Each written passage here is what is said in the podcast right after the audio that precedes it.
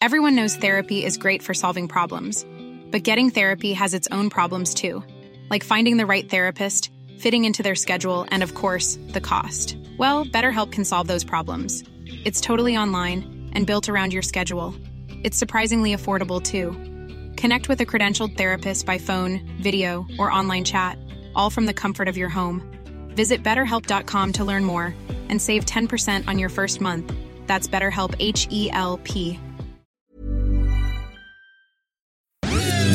Dixo presenta Factor Kaiser con Max Kaiser. Dixo is back. Información trascendente con Max Kaiser. Factor de cambio. Factor Kaiser.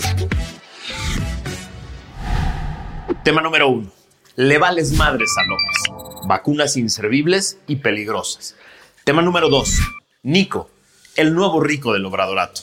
Tema número tres. Pemex quema 682 millones de tu dinero al día.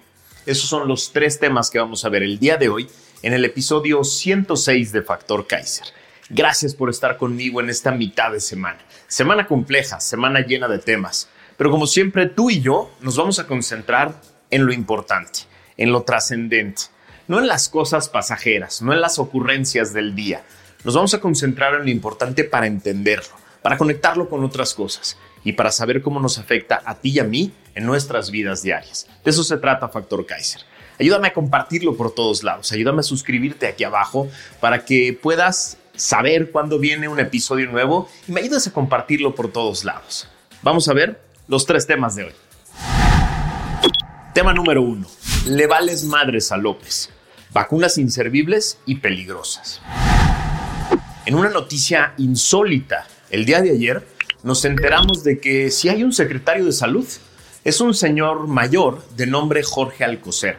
Es decir, el criminal serial López Gatel tiene, por lo menos nominalmente, un jefe que se presentó ayer en la mañanera como secretario de salud. Por lo menos de eso cobra. Este señor le confirmó a los mexicanos lo que muchos ya sabíamos y temíamos. A López le vale madres tu salud, no le interesa, no se ocupa de ella y no quiere gastar un quinto en cuidarla. ¿Por qué lo digo? Porque este señor, que dice ser secretario de salud, dijo que para la vacunación contra COVID en la próxima temporada 2023-2024, en México se aplicarán las vacunas Abdalá y Sputnik. Sí, Alcocer, este señor que tú no conoces, pero que yo te digo que dice ser secretario de salud, explicó que el objetivo es vacunar a casi 25 millones de personas y que en este momento el gobierno cuenta con 5 millones de dosis de la vacuna cubana Abdalá almacenada por Birmex.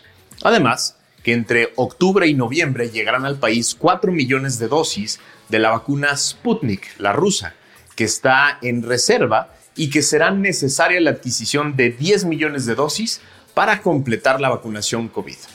Esto tiene muchas implicaciones muy graves consulté ayer con dos grandes y muy reconocidos expertos de este país.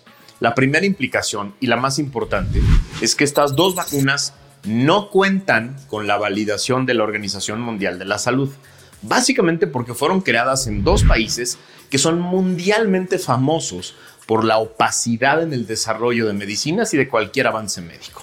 Segundo, me dicen los expertos, en el mejor de los casos, esas vacunas se desarrollaron para el virus original de COVID-19, que ha mutado en distintas ocasiones, motivo por el cual las grandes farmacéuticas del mundo, las más serias, han generado nuevas vacunas, muy lejanas a las iniciales. Esto quiere decir que su eficacia, si es que existe, es muy limitada para las necesidades de hoy y por lo tanto la protección que ofrece el gobierno a la población es muy limitada. Esto tiene además otras implicaciones que platiqué el día de ayer con estos dos reconocidos expertos. La primera es que se seguirá abriendo la brecha social en materia de salud entre pobres y quienes tenemos la fortuna de contar con medios para acudir a otro país a ponernos un refuerzo real y eficaz contra este canijo bicho.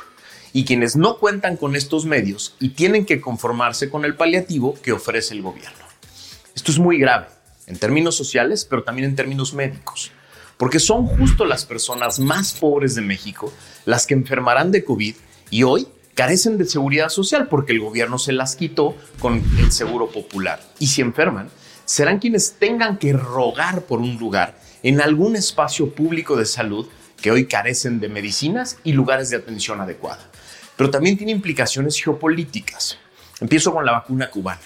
Comprar la vacuna Abdalá implica financiar a un régimen dictatorial, opresor y violento que utiliza esos recursos para pagar la represión y mantener el poder a costa de lo que sea. Es decir, cuando el gobierno mexicano paga esta vacuna con tus impuestos, financia la represión en Cuba con tus impuestos. Así de claro. Por otro lado, adquirir la vacuna Sputnik en Rusia implica violar abiertamente el bloqueo económico internacional que el mundo desarrollado le impuesto a Rusia por la criminal invasión a Ucrania. Es decir, cuando el gobierno paga con tus impuestos esta vacuna, está ayudando a Rusia a una invasión criminal. Pero los expertos me dejan además unas preguntas clave. ¿Se van a utilizar vacunas cubanas y rusas almacenadas en México? ¿Cómo se almacenaron? ¿No están caducas? ¿Cómo se decidirá quién las recibe y por qué medios? La irresponsabilidad criminal llevada a los peores extremos. Me confirman además que varias empresas que fabrican las vacunas buenas han rogado prácticamente a Cofepris para que les permitan comercializarlas en México y se han topado con un muro. ¿Por qué? Porque vienen las elecciones de nuevo y López y Morena quieren volver a vender la vacuna como un regalo de López. ¿Cuánto dinero de los mexicanos le hemos pagado a Rusia y a Cuba por estas vacunas viejas y no aprobadas? ¿Cuándo conoceremos esos montos? Las condiciones, las razones y los beneficiarios de estos multimillonarios y oscuros negocios entre México, Rusia y Cuba. ¿Qué hubiera hecho un buen presidente? Ni siquiera sé por dónde empezar. Pero sugiero que un buen presidente, desde el principio de la pandemia, se habría tomado como prioridad principal la salud de los mexicanos y no las elecciones y se hubiera encargado de que las mejores vacunas del mundo estuvieran a la disposición y a la mano de todos los mexicanos en los momentos y en las cantidades adecuadas, con los protocolos adecuados para atender la salud y no para hacer política electorera e internacional a costa de la salud de todos los mexicanos. Tema número 2. Nico, el nuevo rico del Obradorato. Yo sé que es abrumador para ti tratar de llevarle la cuenta a este gobierno de los interminables y semanales escándalos de corrupción que siempre quedan impunes. En Factor Kaiser hacemos el compromiso de no dejarlos pasar, explicar los más importantes y dejarlos grabados aquí para que nadie se pueda hacer pendejo cuando no pase nada. Es decir, aquí en Factor Kaiser tenemos la biblioteca completa de los escándalos de corrupción del obradorato. Para aquellos olvidadizos que rápido quieren pasar la página y dicen cosas como eso ya se aclaró o es campaña en contra de López gracias a un nuevo bombazo de Carlos Loret y del portal Latinus, que son hoy la peor pesadilla del obradorato, nos enteramos de que la familia de Nicolás Mollinedo Bastar, es decir, el famoso ex chofer de López, cuando él era jefe de gobierno de la Ciudad de México, que ganaba como subsecretario, se prepara para hacer un negociazo con el tren militar. El gobierno federal construye la estación de Tulum al lado de un parque turístico propiedad de la familia Mollinedo Portilla y administrada por los hijos de Nico, Samuel, Nicolás e Isaac René. El terreno de 64 hectáreas, 64 hectáreas, tiene un cenote y cuenta con regaderas, palapas, áreas de comida, baños y espacios comerciales para la renta de snorkels. El hijo mayor de Nico se hizo del terreno en octubre de 2018 dos meses después de que el presidente anunciara la construcción del tren militar. Los dueños de la empresa Preservación Ecológica SAC Actun, que administra el parque, son Lidia Esther Portilla Mánica, es ex esposa de Nico, y su hermano Jorge Alberto Portilla Mánica, actual secretario general del Ayuntamiento de Tulum. El segundo hijo de Nico también trabaja en el gobierno como regidor del Ayuntamiento de Benito Juárez, en Cancún, donde es presidente de la Comisión de Desarrollo Urbano y Movilidad en este municipio de Quintana Roo. Todos los conflictos de intereses posibles. Es decir, estos visionarios hijos del ex chofer de López se hicieron de ese terreno multimillonario en octubre del 2018, gracias a una donación de un tío, cuando López acababa de anunciar su capricho consentido el tren militar. Y casualmente, ahí Al lado, al lado de ese terreno, va a pasar una de las estaciones más famosas del tren, la de Tulum, que es además de las más devastadoras de la selva. Hoy, ese parque vale millones. Qué visionarios y afortunados salieron los hijos de Nico, ¿no? Son una burla. ¿Qué hubiera hecho un buen presidente? Cumplir con la promesa que López le hizo mil veces a todo mundo y que además mandata la Constitución, que dice que las contrataciones públicas y los proyectos de obra pública se deben asignar a través de concursos públicos, competidos, transparentes, abiertos, sin corrupción ni conflicto de intereses, con adecuada planeación, en beneficio del país y de las poblaciones que serán afectadas, además de cuidando el medio ambiente. Eso dice la Constitución y eso haría un buen presidente. En lugar de eso, el presidente que tenemos ha beneficiado con contratos multimillonarios, con transferencias de recursos y con todo tipo de privilegios a sus hijos, a sus hermanos, a todos los funcionarios públicos leales que lo rodean. ¿Hasta cuándo nos vamos a dar cuenta que el combate a la corrupción que tanto pregonó durante tanto tiempo era en realidad el coraje por no ser partícipe de la corrupción? Tema número 3. Pemex quema 682 millones de tu dinero al día.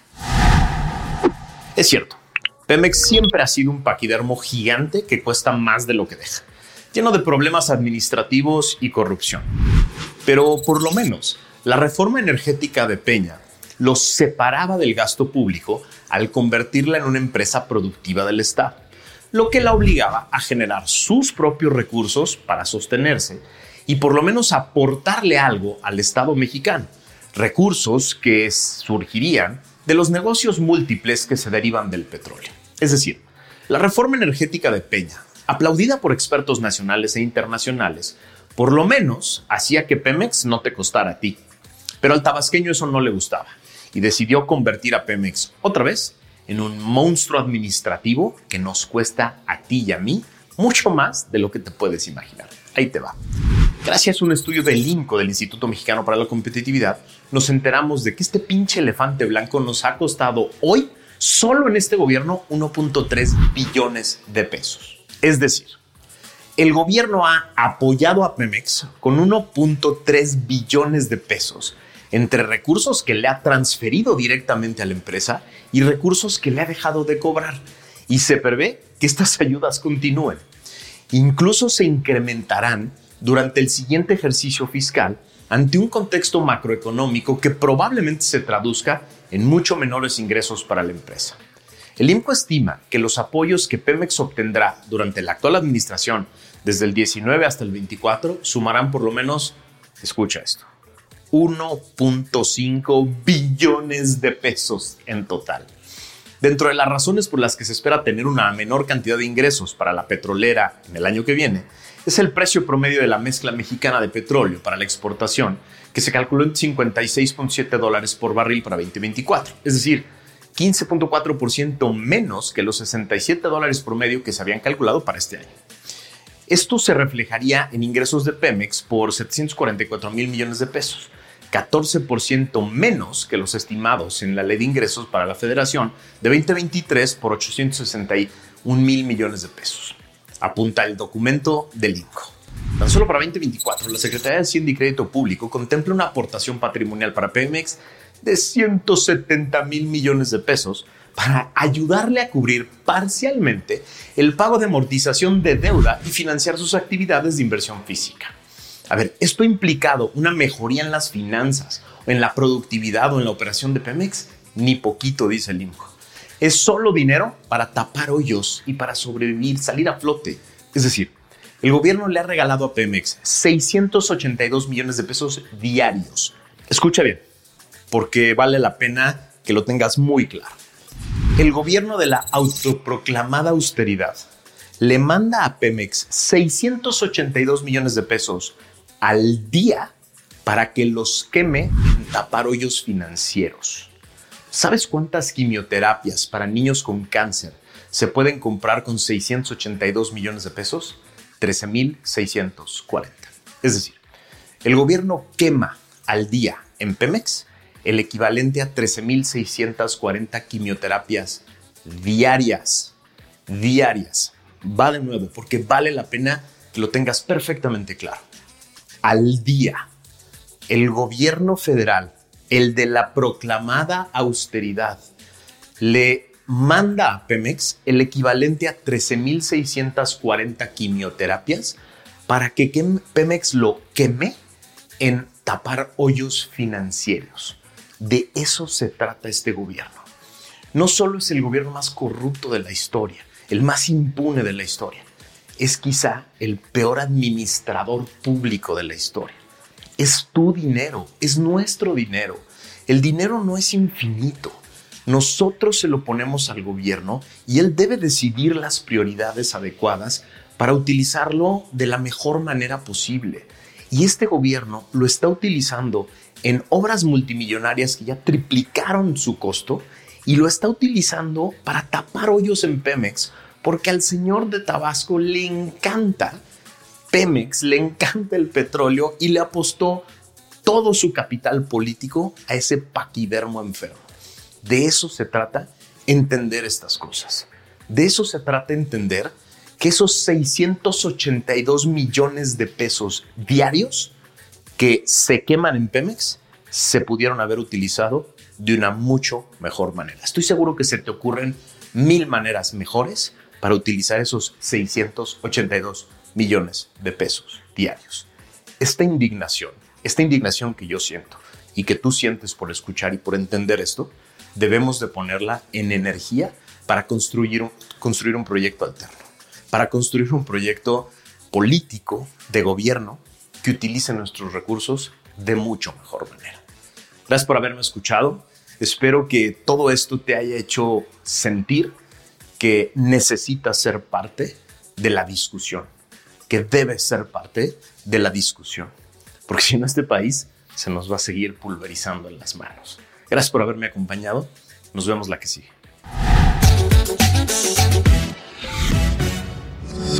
Dixo is back. ¿No se merece tu familia lo mejor? Entonces, ¿por qué no los mejores huevos? Ahora, Egglands Best están disponibles en deliciosas opciones. Huevos clásicos, de gallina libre de jaula y orgánicos de Egglands, que ofrecen un sabor más delicioso y fresco de granja que le encantará a tu familia. En comparación con los huevos ordinarios, Egglands Best contiene la mejor nutrición como 6 veces más vitamina D, 10 veces más vitamina E y el doble de omega 3 y B12. Solo Egglands Best. Mejor sabor, mejor nutrición, mejores huevos. Visita egglandsbest.com para más información.